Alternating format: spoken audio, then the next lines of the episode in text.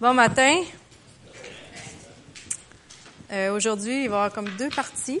Je vais vous parler du voyage en Roumanie que je suis allée faire euh, au mois de juillet. ça fait un petit bout déjà, mais c'est ce matin le temps. Avec euh, Global Ventures, c'était la première fois qu'on allait en Europe pour euh, évangéliser. Puis c'était comme tout du nouveau. Il y a eu beaucoup de préparation. Ils ont changé euh, les textes qu'on fait habituellement. Euh, on est habitué d'aller dans des pays où est-ce que les gens ils savent pas c'est qui Jésus du tout. Les Roumains, ben ça c'est un pays qui est catholique orthodoxe de de culture, fait qu'ils savaient déjà c'était qui Jésus. C'est des Européens, fait que c'est comme nous un peu. J'ai trouvé que la culture était très similaire à la nôtre. Là, les gens sont accueillants. C'était vraiment un, un peu pour un Québécois, je pense que ce serait facile de déménager là. Puis euh, on a été vraiment, vraiment excités de, des résultats, de comment que ça a été, de, de voir que la, la réponse des gens aussi quand on présentait l'Évangile. Puis euh, on a fait euh, des festivals tous les soirs. Puis c'était des festivals qui étaient familiales. Fait qu'on avait comme une partie pour les enfants en premier. Puis après ça, on avait une autre section euh, pour les adultes. Puis on l'avait mêlé ensemble pour comme rejoindre le plus de monde possible. Ça, c'est John puis Martine, euh, que vous allez finir par rencontrer un jour. John est déjà venu, mais... Et euh, en grande primeur, on va faire un voyage d'évangélisation au Québec l'été prochain. À Granby, Sherbrooke, puis peut-être une autre ville. Fait qu'on va se séparer ça parce que... Waterloo! que... Euh, vous allez, je vais vous tenir au courant là, de plus que, ça avance, puis tout ça, comment ça se développe. Puis, euh, en tout cas, c'est ça, on va l'adapter un peu comme on a fait en Europe, parce que ça prend quelque chose qui est intéressant pour nous. Si on arrive juste en clown, euh, pas sûr que 50 personnes vont arrêter de nous écouter. fait qu'on va l'adapter. Puis, euh, ça va être euh, du 24 juillet au 2 août l'été prochain. Fait que ça devrait pas arriver dans aucun autre festival quelconque. Là. On a pas mal checké ça. C'est super excitant. euh, puis là, je vais, je mis une carte de la Roumanie juste pour vous donner une petite idée, parce que même moi, je vais l'admettre, je ne savais pas c'était où exactement la Roumanie en Europe, mais là, je sais. c'est à côté de l'Ukraine, la Moldavie, puis euh, la Bulgarie. Euh, la Roumanie, là, fait d'hiver, c'est le pays de Dracula. La Transylvanie, c'est vraiment une province en Roumanie. Puis où est-ce qu'on était, nous, c'était dans cette province-là. Puis euh, on est allé visiter euh, une journée, on a eu comme une demi-journée euh, off en revenant. Puis on est allé visiter le château de Dracula, mais c'est pas, c'est le château qui pense que le monsieur qui a écrit Dracula serait inspiré d'eux pour faire l'histoire. Fait que c'est bien intéressant parce qu'on penserait pas ça. Puis la Roumanie, c'est un pays aussi qui a beaucoup, beaucoup de gitans comme euh, on s'imagine euh, quand on écoute des films là, les bohèmes avec les grandes robes puis tout ça, il y a un nom de ça, mais la majorité c'est pas des gitans qui sont euh, beaux à regarder. c'est vraiment des gens qui sont très très très pauvres. J'ai vu des conditions de vie que j'ai vu en Afrique ou en Haïti, là, des maisons que c'est en béton.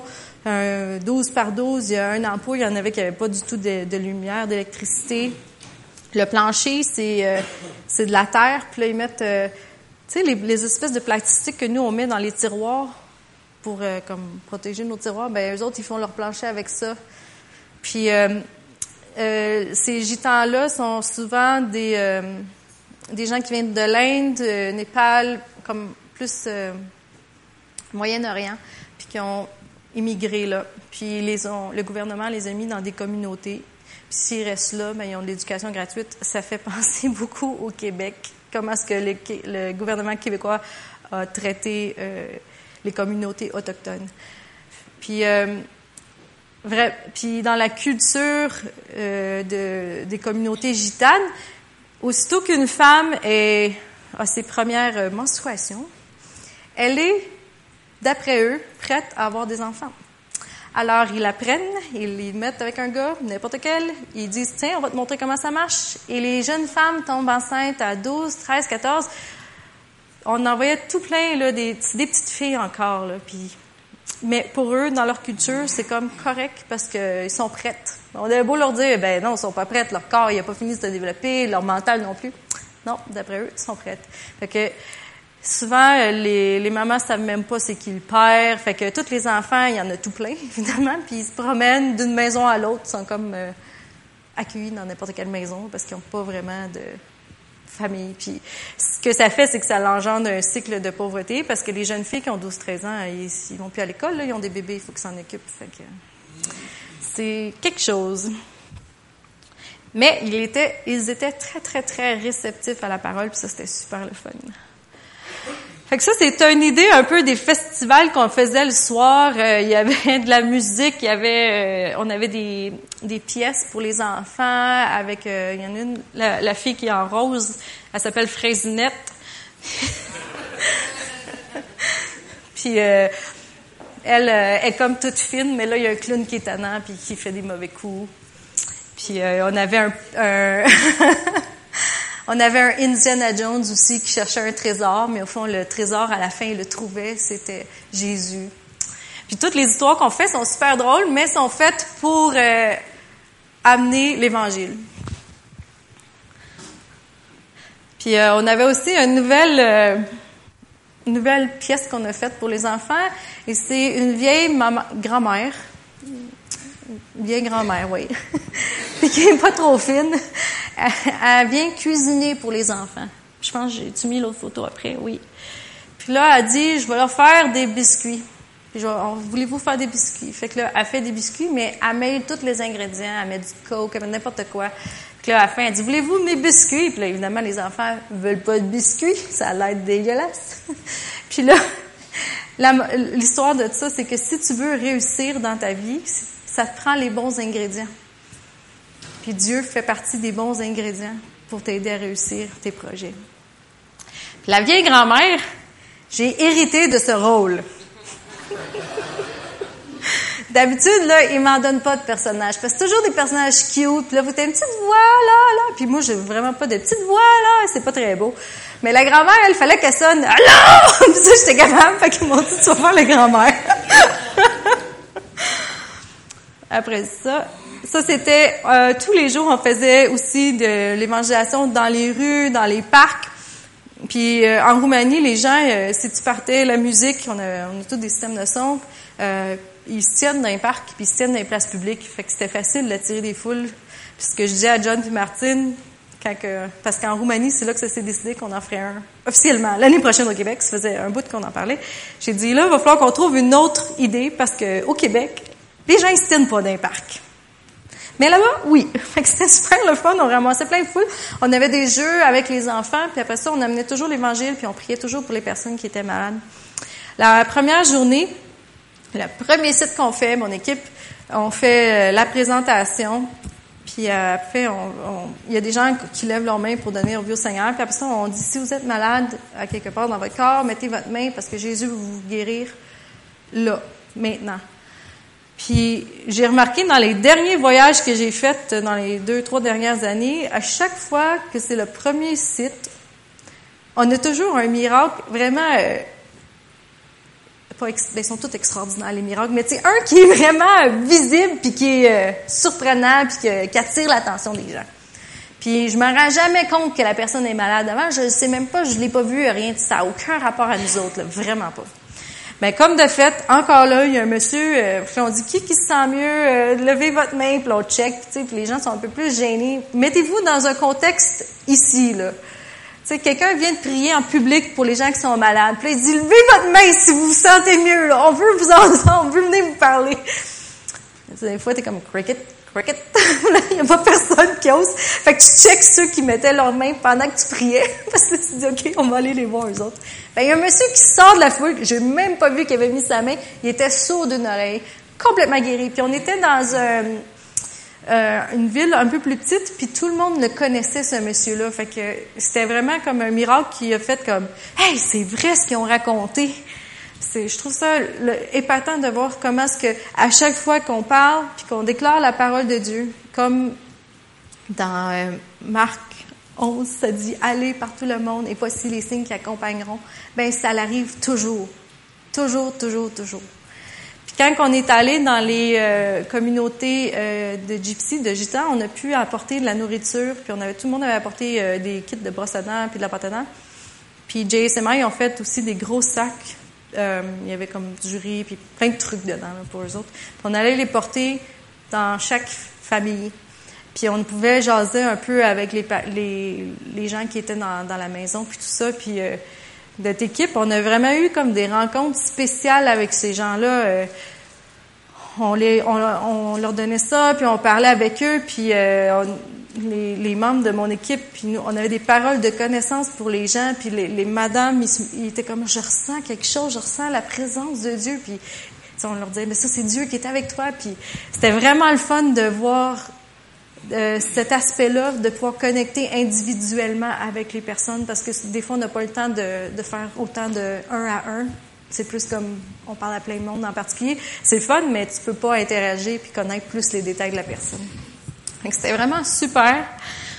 Euh, après ça, je sais plus c'est quoi la photo. Ah, ça, c'est un autre quand on joue avec les enfants.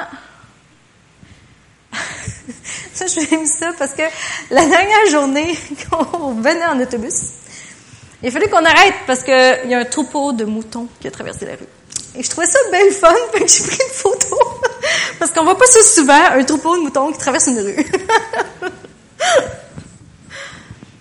La prochaine. Ça, c'est pour vous donner un, peu une idée de ce que ça a l'air. C'est magnifique. C'est des belles montagnes. Euh, c'est vraiment très, très beau, la Roumanie. Et les résultats. On a euh, prêcher ou euh, partager l'Évangile à 5, quasiment 5000 ou 5000 quelques personnes, 5200, je me rappelle bien. Puis là-dessus, on a eu 2524 personnes qui ont donné leur vie au Seigneur. C'est 50% En Europe, on a eu 50% de résultats. Je sais qu'il faut pas le compter en pourcentage, mais c'est 50% Fait qu'on était vraiment énervés de ça. Fait que c'est pour ça que après avoir vu ça, ils se sont dit OK, on est capable de le faire au Québec. fait que c'était vraiment vraiment un, tout un voyage. Puis euh, le 20 quelques octobre, je vais partir au Népal. Puis euh, c'est le c'est encore c'est une année de nouveauté avec Global Ventures. On va faire le on est allé déjà deux fois auparavant, mais là on fait un gros voyage euh, on a déjà 150 personnes d'inscrits, puis on en veut 200 si possible. Et en deux semaines, on va faire huit provinces dans le pays. On va couvrir quasiment tout le pays. Puis le but de ça, c'est que les, le gouvernement népalais, dans leur loi, ça disait qu'il était un pays euh, comme pas de religion laïque. Puis eux, c'est des hindouistes. Et euh, là, ils veulent faire passer une loi parce qu'ils disent c'est pas vrai qu'on est laïque, on est hindouiste. dans notre culture, c'est la culture hindoue. Fait qu'ils veulent changer la législature pour que ça soit euh, écrit que c'est un pays hindouiste. Et ce que ça fait, c'est qu'il y a des euh, hindouistes qui sont plus radicaux que d'autres. Eux, ils veulent même que ça interdire que les gens puissent parler de d'autres religions, puissent parler de Dieu ou peu importe la religion que ce soit illégal. Ils sont en train de la passer pas mal là. La, première partie de la loi, là, qui va juste statuer que le pays, c'est un pays hindouiste, mais euh, l'autre partie n'est pas encore faite, mais ça s'en vient. Puis c'est censé de se faire au mois d'octobre, la première partie. Ceci étant dit, ils se sont dit, on va y aller en grand avant qu'on ait plus le droit d'y aller. Fait que c'est pour ça qu'on veut faire tout le pays. On amène des systèmes de son, des costumes de clown qu'on va laisser là aussi pour que les, Népalais avec qui on travaille, ils puissent continuer, eux, après, puis les ressources. Puis euh, ils m'ont appelé trois semaines pour me demander si je pouvais arriver un peu plus tôt, et tirer mon voyage pour aller euh, les écoles, parce que là-bas, on a le droit de parler de Jésus dans les écoles en ce moment. Puis, euh, fait que je vais partir mi-octobre, puis je vais, ben, fin octobre, et je vais revenir le 1er décembre. Et mes parents, ils ont dit oui. je peux quitter pour cinq semaines la job. fait que j'ai vraiment hâte, puis euh, on s'attend à de, grands résultats. Puis si jamais il y en a qui aimeraient s'inscrire, il n'est pas trop tard. Il y a une couple de personnes de l'église Église sur le Roc, Sherbrooke, il en a, je pense, 4-5 Québécois qui viennent. Mon oncle Pierre va venir aussi. Fait que si vous voulez venir, on va avoir des équipes francophones complètement. Fait que c'était ça pour les résumer. Ce matin, je veux vous parler d'engagement versus l'implication. Puis on va commencer dans euh, oh, excusez-moi, j'ai parlé trop longtemps, mais mon iPad s'est déconnecté. Éphésiens 4, 16.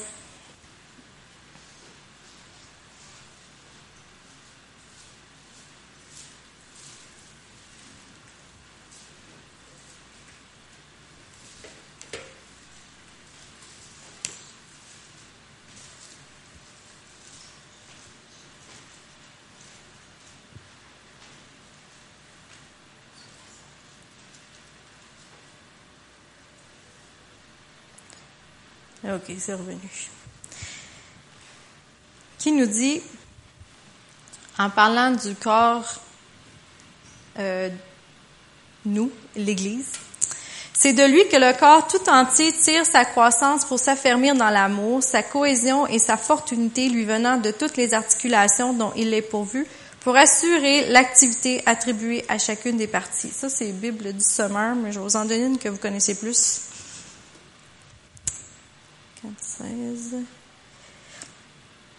C'est de lui et grâce à tous les liens de son assistance que tout le corps, bien coordonné et formant un solide assemblage, tire son accroissement selon la force qui convient à chacune de ses parties et s'édifie lui-même dans la charité ou dans l'amour. Fait qu'il compare le corps de Christ, qui est chacun d'entre nous, l'Église, à un vrai corps qui est soudé ensemble. Puis l'importance qu'on s'édifie nous-mêmes dans euh, l'amour. Puis ma question pour vous est, qu'est-ce que c'est que l'édification?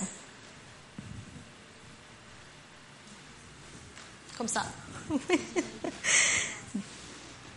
dans le dictionnaire, ça veut dire action d'édifier quelque chose.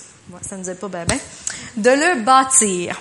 Action d'exercer une influence morale salutaire par l'exemple ou les paroles. Fait que d'être un exemple moral salutaire. Salutaire, ça veut dire quoi? Qui apporte le salut. C'est dans le dictionnaire Larousse, euh, par l'exemple ou les paroles. C'est une action d'éclairer, d'instruire quelqu'un. Puis le verbe édifier, bâtir, ça veut dire bâtir, élever, construire quelque chose d'assez considérable. Pas, c'est pas une petite affaire, là, édifier, c'est big, big, big. Puis qui devrait nous édifier? Oui, les enfants de Dieu. Est-ce que c'est juste le rôle du pasteur à nous édifier? Ou aux invités de nous édifier? Au Saint-Esprit de nous édifier? Il y a une des manières qu'on peut s'édifier, c'est dans 1 Timothée 1.6. Paul avait dit à Timothée de ranimer ou de raviver le don de Dieu qu'il avait reçu l'imposition des mains. Fait que toi, tu peux toi-même t'édifier. Mais la deuxième manière, c'est de s'édifier entre nous. Puis j'ai remarqué que Dieu, c'est un gars d'équipe. Si on pense sport, messieurs, OK. Moi, je suis au soccer, peu importe le sport que vous aimez d'équipe.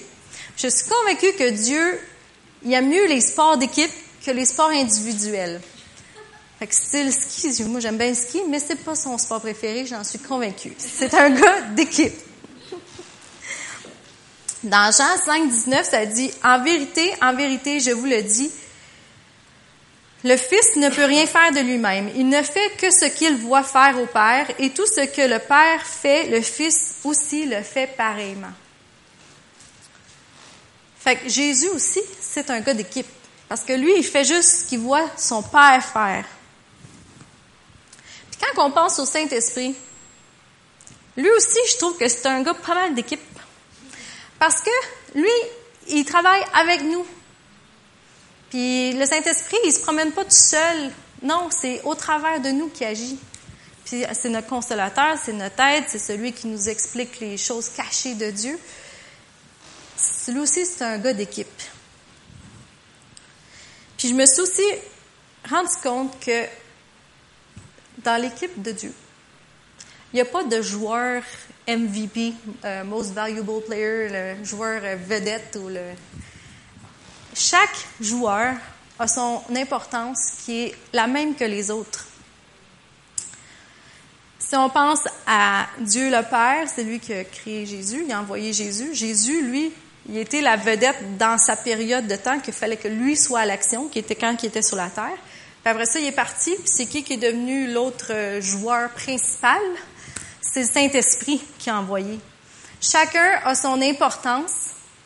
Puis, qu'est-ce qui est le fun dans l'équipe de Dieu? C'est que tout le monde travaille dans le même sens. Ils sont tous coordonnés. Ils avancent dans le même but. Tu vas jamais voir euh, le Saint-Esprit dire OK les boys, je l'ai celle-là, puis il va partir en attaque tout seul, puis il va aller scorer un but. Non, il va le faire avec les autres. puis le Saint-Esprit va pas dire OK Dieu, je sais que tu goaler, mais sors de là, mais aller goaler à ta place puis attaquer en même temps. Non non, chacun a sa place. Puis elle est aussi importante et puisque nous on est censés être des imitateurs de Dieu, et des imitateurs de Christ, on a aussi chacun notre rôle à jouer dans l'équipe. on est chacun d'entre nous une vedette de la game. S'il y avait des étoiles de match, là, tout le monde devrait être là, des étoiles de match. Il n'y en a pas un qui est plus important que l'autre. Puis, on devrait tous travailler ensemble, se supporter ensemble, parce que notre but est le même but, le but commun, qui est de amener le royaume de Dieu sur la terre, de voir des âmes venir à Christ, d'obéir à Dieu, de l'aimer plus, puis de le servir de tout notre cœur. Puis, Éphésiens 5, 1 à 2 nous dit, Devenez donc des imitateurs de Dieu comme des enfants bien-aimés et marchez dans l'amour à l'exemple de Christ qui nous a aimés et qui qui s'est livré lui-même à Dieu pour nous comme une offrande agréable. Et le, verset qu'on a lu tantôt, Éphésiens 4.16, ça fait référence à cette unité-là. Ça fait référence au fait que chacun d'entre vous, chacun d'entre nous, on a un rôle vital à jouer, un rôle essentiel à jouer. Puis moi, je peux pas aller faire le rôle de mon père. Mon père peut pas aller faire mon rôle. Je peux essayer, mais ça sera pas aussi bien que si c'était lui qui l'avait fait, parce que Dieu l'a appelé lui à faire ce rôle-là. Puis des fois, on se dit, ah, moi, mon rôle est comme moins important. Non, il est aussi important. Puis nous, en tant qu'humains, on est souvent limités par que, nos sens, ce qu'on voit, ce qu'on entend, ce qu'on dit. Mais Dieu, lui, il voit vraiment au-delà de ça. Fait que si, même pour vous, des fois, vous dites, ah, ma petite action, me semble que ce que Dieu me demande de faire, euh, c'est d'être à l'accueil le matin, le dimanche, euh, c'est pas c'est pas une grosse affaire. Si je suis pas là, ça change rien. Non, ça change quelque chose. Peut-être que vous, vous le voyez pas là en ce moment, mais un jour au ciel, vous allez vous rendre compte quand que le livre de votre vie va passer devant vos yeux. Puis que là, Dieu va vous dire, tu sais, quand tu t'es tenu euh, ta journée à l'accueil euh, parce que c'était ta job puis tu étais à la bonne place, ben cette personne-là, euh, elle s'en allait peut-être se suicider, mais parce que tu as dit allô, elle l'a pas fait. Puis regarde là, après ça, elle est allée parler à Dieu. on ne sait pas tout l'impact qu'on a, mais on va le voir un jour. Mais c'est important d'agir comme si chaque chose que vous faites, elle est essentielle, elle est vitale, elle a un impact. Vous êtes important aux yeux de Dieu, puis vous êtes important dans, dans son rôle, puis dans son plan qu'il a pour l'humanité.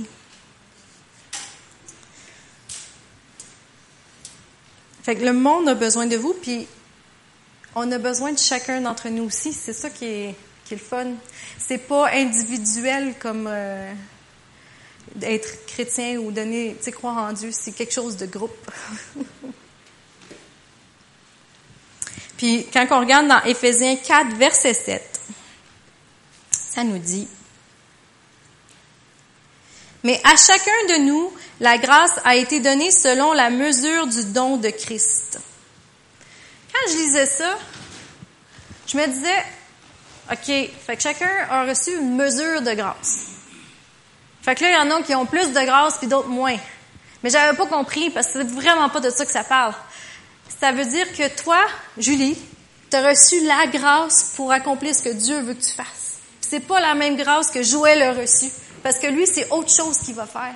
Dieu, même si c'est un Dieu corporatif, de groupe, il est individuel dans le sens qu'il t'a donné une grâce juste pour toi, pour faire ce que tu, es appelé à faire. Fait qu'il te donne la force, il te donne les moyens, il te donne son Saint-Esprit qui va t'aider, puis tu vas l'accomplir parce que lui, il veut pas que tu aies des embûches, il veut pas que tu perdes, il t'a, il t'a appelé à être un gagnant. Parce que dans l'équipe de Dieu, on gagne tout le temps. des fois, c'est dur, mais on finit toujours gagnant.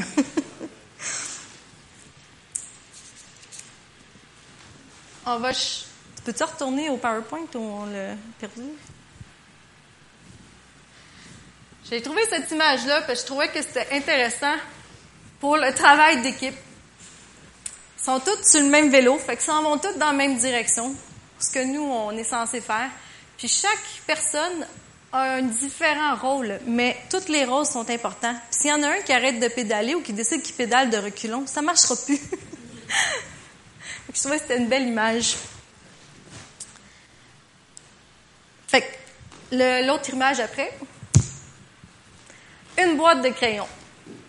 Le corps de Christ, nous, en tant qu'Église, on est comme une boîte de crayons. On est chacun un petit crayon, on a chacun notre couleur. Puis des fois, tu peux dire, moi j'aime mieux le jaune, ah non, moi c'est le rouge. Puis tu dis, ah, il est chanceux, lui il est rouge, mais ça les prend toutes pour faire des beaux dessins. si on faisait juste un dessin en rouge, ça serait comme pas très beau. fait que chaque crayon a son importance, a son utilisation spécifique, a sa place. C'en est de même de chacun d'entre nous. comment est-ce qu'on peut s'édifier nous-mêmes? J'ai une petite liste. Mais elle n'est pas exhaustive, il y en a pas mal plus que ça. Fait il y a plusieurs places dans la Bible où est-ce que ça dit les uns les autres. Puis j'en ai euh, noté quelques-unes, mais comme je vous dis, il y en a d'autres. Fait qu'on peut s'exhorter les uns des autres. Qu'est-ce que c'est de s'exhorter, Jess? C'est pas se taper la, sa. Non.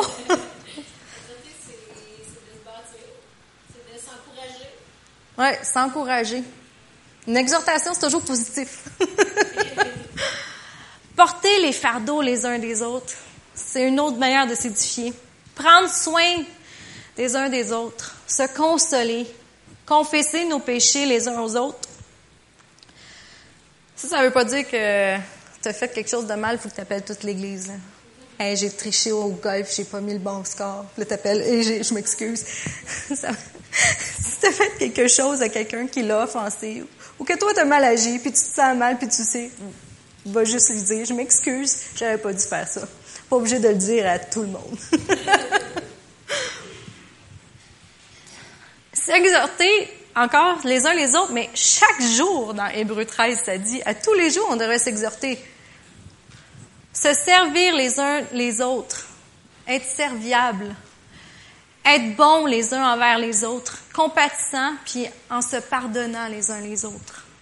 Puis ça, on en a souvent parlé, le pardon, c'est aussi important, c'est plus important pour nous de, de, demander pardon que pour la personne de le recevoir. Parce que si on pardonne pas, c'est contre nous que ça vient. Se mettre au service des autres, de mettre au service des autres les dons que nous avons reçus. Fait que, sais, on parlait tantôt de la grâce que chaque personne a reçue, spécifique aux dons que Dieu lui a donnés.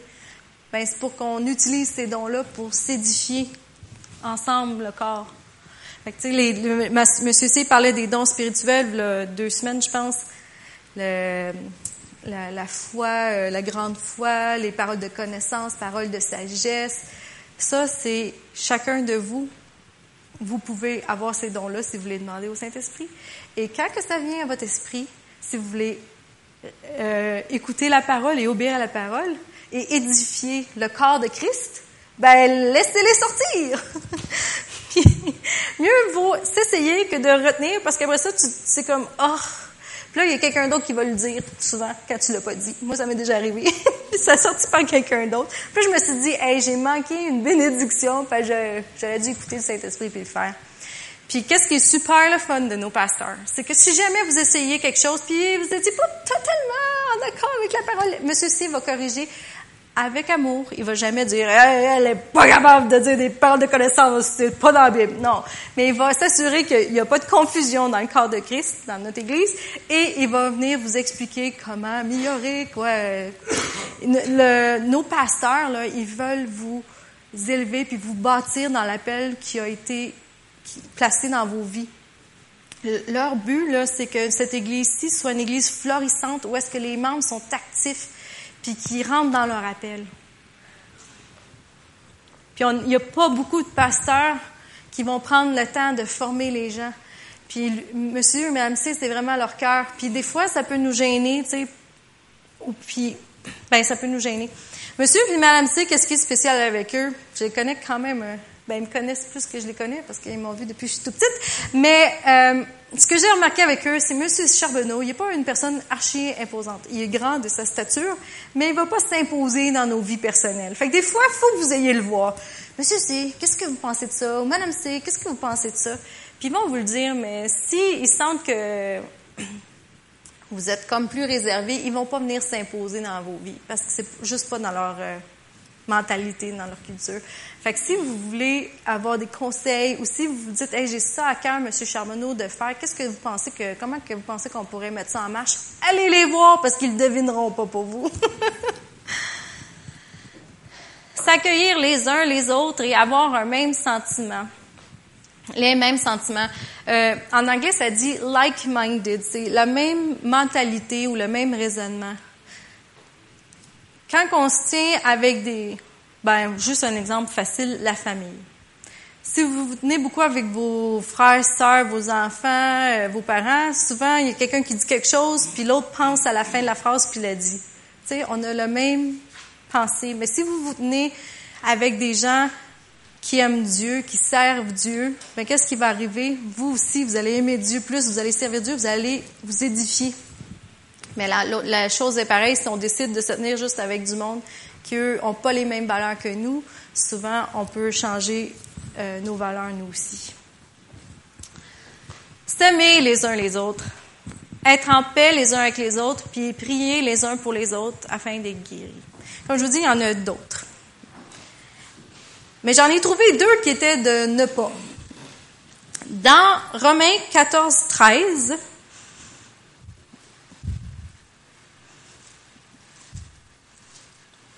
C'est un ne pas. Ne nous jugeons donc plus les uns les autres. C'est assez clair.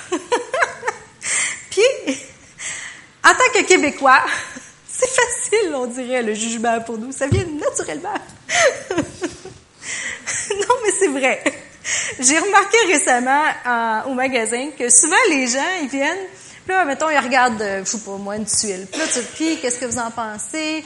Ah, oh, c'est pas si laid que ça, hein? Moi, c'est pas pire que ça, c'est pas si pire. C'est pas trop laid. Ah, c'est pas. Mais jamais genre, waouh, c'est beau, bravo! Puis ils vont dire, c'est pas trop laid, ok, on va le prendre. Mais ils ont pas l'air d'emballer une miette. c'est vraiment complètement québécois, ça. J'ai jamais vu ça ailleurs. je pense que le juger, ça vient avec le négatif, c'est comme, on a plus une tendance facile à ça. Mais si on veut s'édifier ensemble puis se bâtir, c'est sûr que le jugement n'a pas sa place. C'est Dieu qui juge.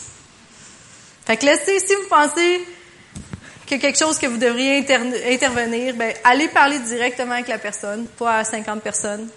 Puis après ça, si ça marche pas, la Bible nous dit d'aller voir deux anciens ou le pasteur, d'intervenir. Si ça marche pas, ben, on n'en parle pas aux autres. Dieu va s'occuper avec la personne. Puis un autre ne pas, c'est dans Jacques 5, verset 9.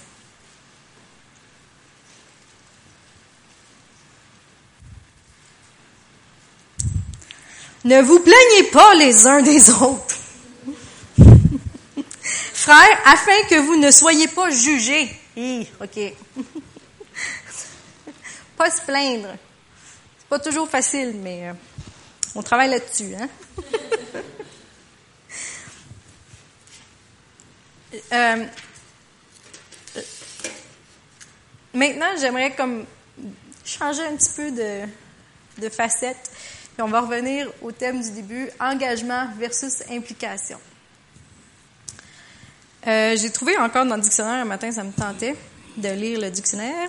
L'engagement, c'est une, ça dit acte par lequel on s'engage à accomplir quelque chose, une promesse, une convention ou un contrat par lequel on se lie, on s'attache. Puis une autre définition d'engagement, c'est une introduction d'une troupe dans une bataille.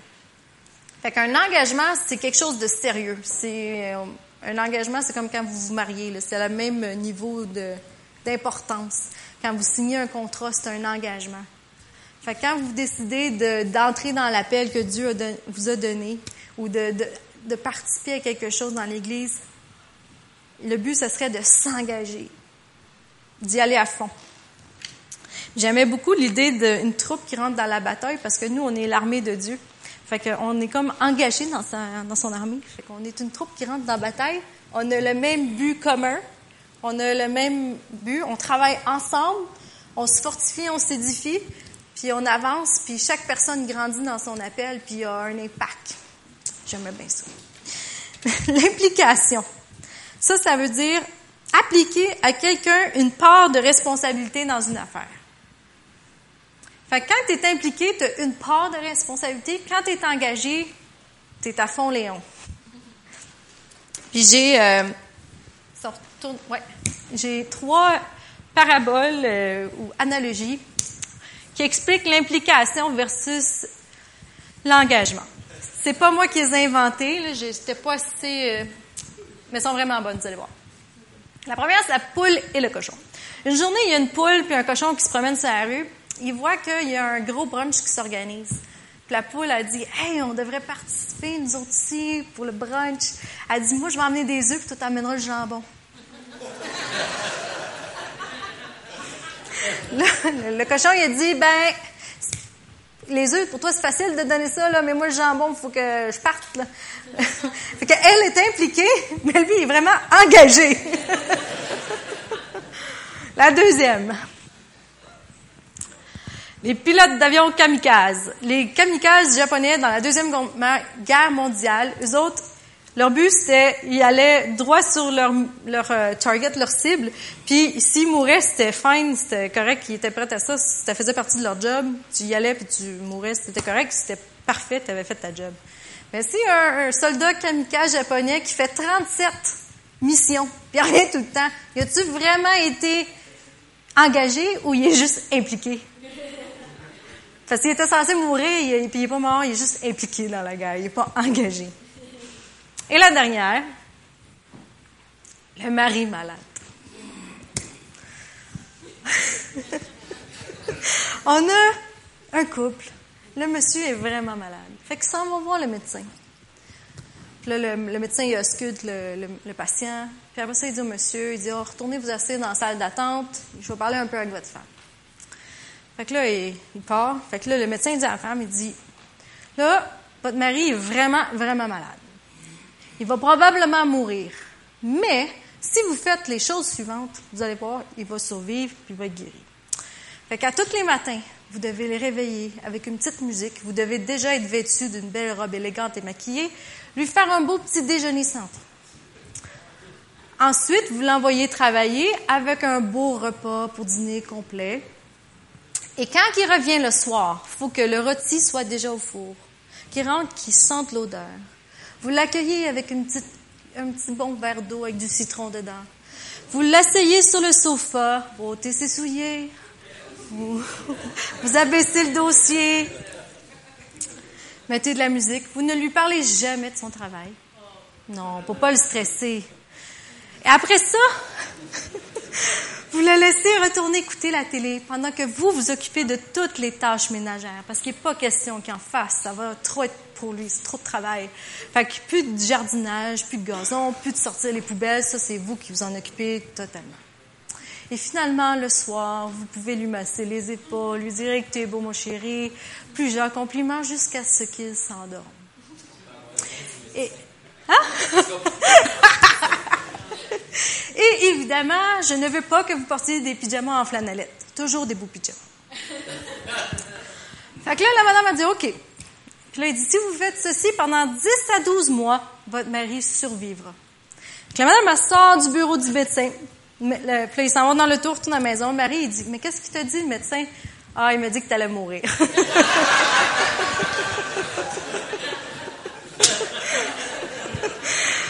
Implication, elle et sa femme ne fait pas ce qu'il faut pour le guérir. Engagement, elle l'est à fond. C'est des histoires drôles, mais c'est juste pour vous aider à saisir la différence. Fait que, ce matin, je vais vous encourager à être engagé et non impliqué. Puis de toute façon, la récompense est 100 fois plus grande.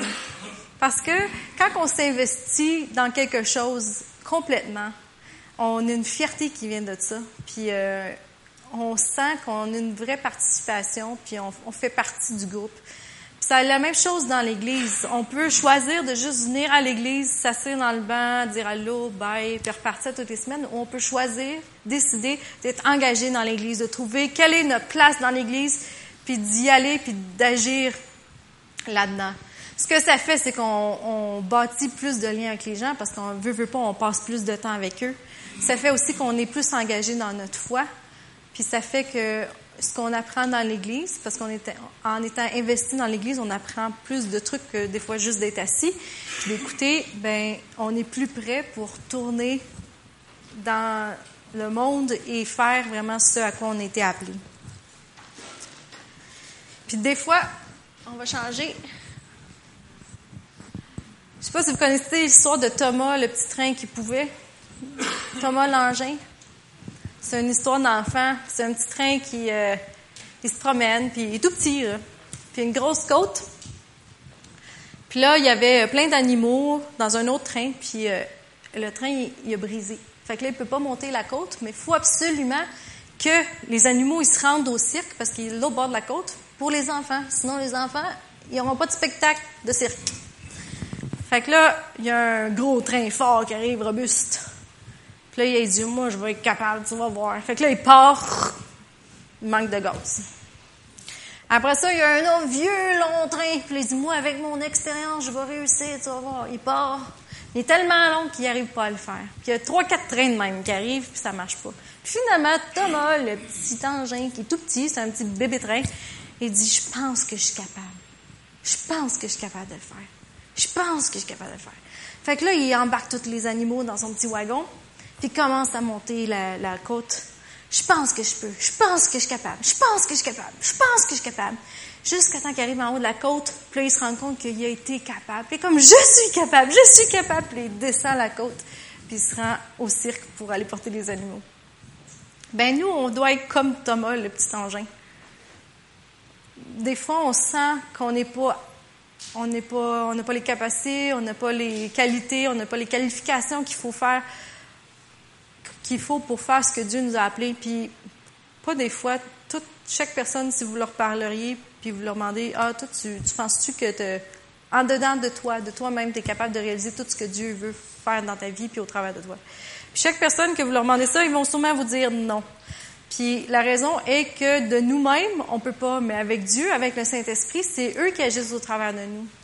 Mais il faut pas qu'on laisse l'âge, nos capacités, le, les circonstances ou les choses dans notre passé nous arrêter. Faut qu'on soit comme Thomas, puis je pense que je peux, je pense que je peux. Puis dites-le jusqu'à temps que vous allez vous rendre compte que vous pouvez, puis vous le faites, puis ça va être encore plus grand. Éphésiens nous parle que Dieu est celui qui peut faire plus qu'on peut même imaginer ou penser. Puis Dieu veut vous utiliser. Mais ça, ça demande qu'on s'implique. Puis quand on regarde dans Hébreu 11, les héros de la foi, si vous lisez, c'est impressionnant. Tu sais, à vue d'œil, on est comme « Wow! Ceux-là, ils l'avaient l'affaire. » Mais euh, là-dedans, il y a Rahab qui était une prostituée. Elle aurait pu ne pas rien, tu sais, pas rien faire. Elle avait Côté background, elle avait peut-être pas le meilleur euh, passé. Mais elle est quand même dans la liste des héros de la foi parce qu'elle a agi. David, lui, il a tué quelqu'un, puis il fait partie de la liste des héros de la foi. Samson. Samson, le hippie avec les longs cheveux, puis qui aimait les belles femmes. Quand même un héros de la foi. Où j'en? Noé, lui, était super vieux. Où je veux en venir, c'est que ces gens-là n'étaient pas parfaits. Mais Dieu leur a demandé de faire quelque chose, puis malgré leur imperfection, ils l'ont fait. Dieu nous utilise malgré nos imperfections. Fait que ce matin, je veux juste vous encourager à vous engager, pas être impliqué. Laissez pas vos maris mourir, mais engagez-vous. Trouvez quelle est votre place. Trouvez ce que Dieu veut faire au travers de vous. Puis vous allez voir que c'est encore plus une récompense pour vous que pour les autres. C'est ça. Qu'on va se lever.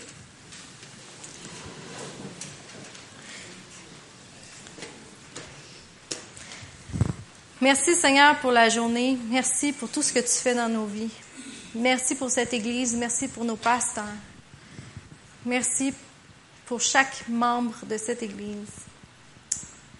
Et merci Seigneur parce que tu nous aides. Tu es toujours avec nous. Tu es notre meilleur ami. Et tu nous rends plus que vainqueurs. Merci parce qu'on fait partie de l'équipe gagnante. Puis on veut être impliqué à fond. Parce qu'on veut réaliser tout ce que tu as mis dans chacun de nos cœurs. Dans le nom de Jésus, Amen.